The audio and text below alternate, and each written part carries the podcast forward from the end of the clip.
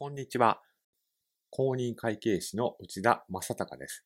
今回は未収還付法人税等について2回のシリーズで解説を差し上げます。まずは目次の紹介です。まずはじめに未収還付法人税等の仕分け、会計での取り扱いを解説差し上げます。その上で法人税の取り扱いへ移り、一つ目が別表4の書き方、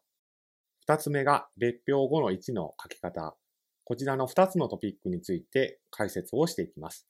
今回はこのうち、仕分け、そして別表4の書き方、この二つについて解説をしていきます。なお、当動画の内容は、ブログやツイッター、インスタグラムでも解説を差し上げていますので、概要欄に貼ってあるリンク先のブログやツイッター、インスタグラムもぜひご覧ください。それではまず、仕分けについて解説をしていきます。未収還付法人税等については、3つの項目を経て最終的に仕分けを完成させます。1つ目が中間納付の税額、そして当期の税額、その差額が未収還付法人税等という流れとなっています。なぜかというと、還付というのは払いすぎた税額のことを言いますから、先に払った税額があって、その上で払うべき税金はいくらなのかと、まあ、そういう流れを経て計算をする必要があるからです。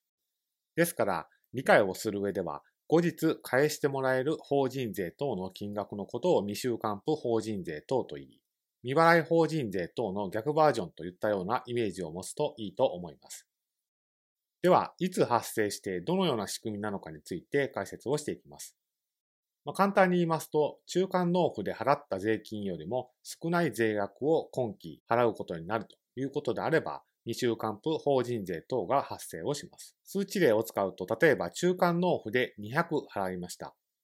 そして期末の決算で確定した税額は150だったとします。であれば50は還付と。まあ、こういった流れを経て仕分けを完成させます。では具体的に仕分けを見ていきます。なお、還付についてはいくつか仕分けの仕方がありますので、今回は未収還付の経理処理をする前提で解説を差し上げます。まず、中間納付200をした時点での仕分けは、借方に法人税等200、貸方に現金預金ということとなります。そして、当期の申告書を作ってみたら、税額は150であったということであれば、あるべき法人税等の金額は150ですから、中間納付の費用、法人税等は結果的に50多すぎるということとなります。ですから、その多すぎる金額50が還付ということとなります。ですから、この未収還付法人税等は50ということになります。以上の処理を一つの仕分けにすれば、未収還付法人税等の仕分けは完成をします。続いて、未収還付法人税等の別表4の書き方、考え方について解説をしていきます。ポイントは、その税金が損金になるのか、ならないのか、この2パターンに分けて考えるとイメージが膨らみます。逆に言うと、結論から覚えようとすると何をしているのかがわからなくなり、理解が進みませんので、このように2パターンに分けて考えるというふうに解説を差し上げます。では、解説へ入る前に別表4の前提知識をまずはお伝えをします。税金は申告時、まあ、支払い時と還付時、この2つのタイミングで処理を考えます。で、先ほど申し上げた2パターンのそれぞれについて、損金になる税金、損金にならない税金、申告納付時はどうなるのか、実際に還付がされた時点ではどうなるのかと、まあ、そういった風に考えていきます。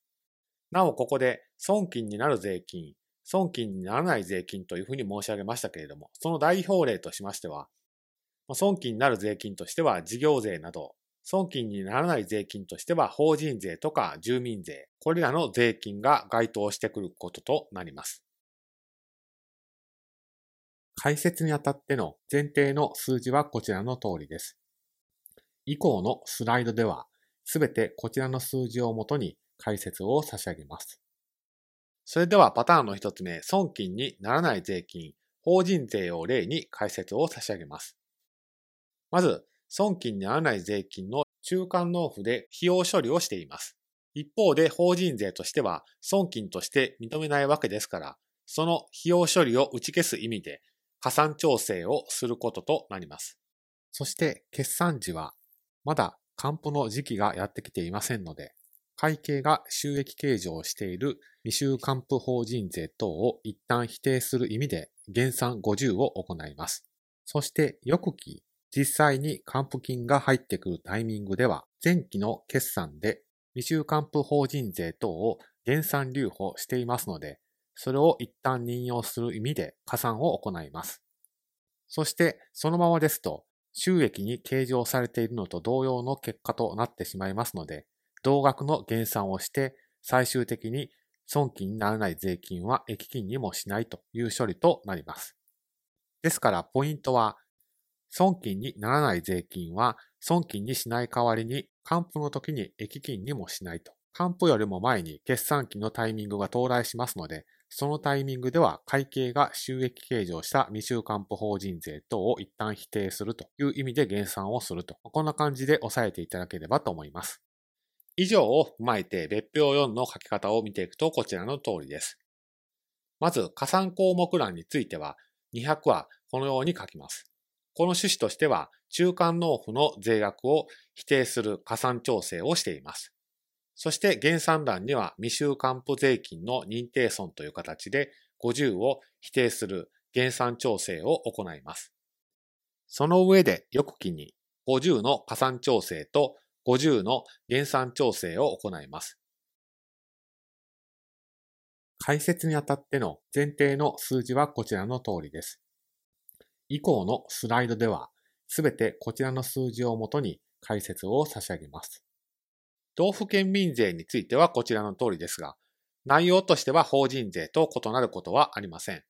会計が中間納付の金額10を費用処理していますので、それを否定する意味で加算調整10。同じく、まだ還付がない状況なのに、収益処理を会計ではしていますから、それを否定する意味で減算3。ここで当期の処理は終わります。そして実際に還付があった翌期、このタイミングでは加算調整と減算調整それぞれ3という処理を行うこととなります。先ほど少しお伝えをしましたが、この処理は何をしているのかというと、前期の減産調整の項目を一旦任用し、その上で収益、益金にならないという処理をする意味で、減産調整3という調整をすることとなります。都道府県民税の登記の別表4の書き方はこちらの通りです。まずは加算項目に中間納付の金額を書き、そして未収還付税金認定損3をこちらの減算項目欄に書きます。そして翌期になったらそれを任用する意味で加算調整の金額を書き、減算欄に収益を否定する意味で都道府県民税の還付金という処理をして完結という流れとなります。解説にあたっての前提の数字はこちらの通りです。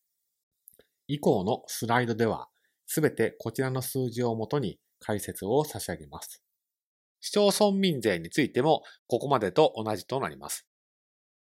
中間納付30については費用処理をしていますので、それを否定する意味で加算調整30。同じく収益処理をしている9について、それを否定する意味で減算調整9。そして翌期になって、その減算調整を引用する意味で加算調整9をして、これでイーブンとなり、そのままですと所得が増えた状態になりますので、減算調整9をすることで、益金にならないという処理を実現するとまあ、こういう流れとなっています。当期の別表4の書き方はこちらの通りです。まずは中間納付の金額をこちらの加算項目欄に書き、未収還付の市町村民税の金額をこのように減算欄に書きます。そして翌期になったらその金額を加算調整をすることで一旦任用処理をしてイーブンとなり、そのままですと所得が増える形になりますので、減算欄に同じ金額を書いてその結果、益金にならないという処理が実現することとなります。解説にあたっての前提の数字はこちらの通りです。以降のスライドでは、すべてこちらの数字をもとに解説を差し上げます。次に損金になる税金、事業税を例に解説を差し上げます。損金として認めるわけですから、中間納付で会計が費用処理しているのであれば、何も調整をしないこととなります。なぜかというと会計の費用と法人税の損金が一致をしているからです。そして決算時はまだ還付の時期がやってきていませんので、会計が収益計上をしている未収還付法人税等を一旦否定する意味で減算、そして実際に還付がされたタイミングでは、そもそも損金になる税金ですから、還付をされるときには益金にもなるということとなります。当期の別表4の書き方はこちらの通りです。損金になるという性質がありますが、会計処理をしたタイミングではなくて実際に申告納付をしたタイミングで損金となります。以上を前提とするとこちらの通りです。まずは中間納付の段階で会計が60の費用処理をしています。すでに中間納付、納付まで済んでいますので、法人税はその処理に特に調整は加えません。一方で決算のタイミングではまだ還付金は入ってきていませんので、会計が収益処理している18については否定をする必要がありますので、減算18となります。そして翌期、実際に還付金が入ってきたタイミングでは、損金にならない税金とは異なり、加算調整18をしただけで終わります。ここが損金にならない税金とは異なる点です。第1回は以上となります。第2回は別表後の1の書き方へ解説を進めていきます。ここまでご視聴いただきありがとうございました。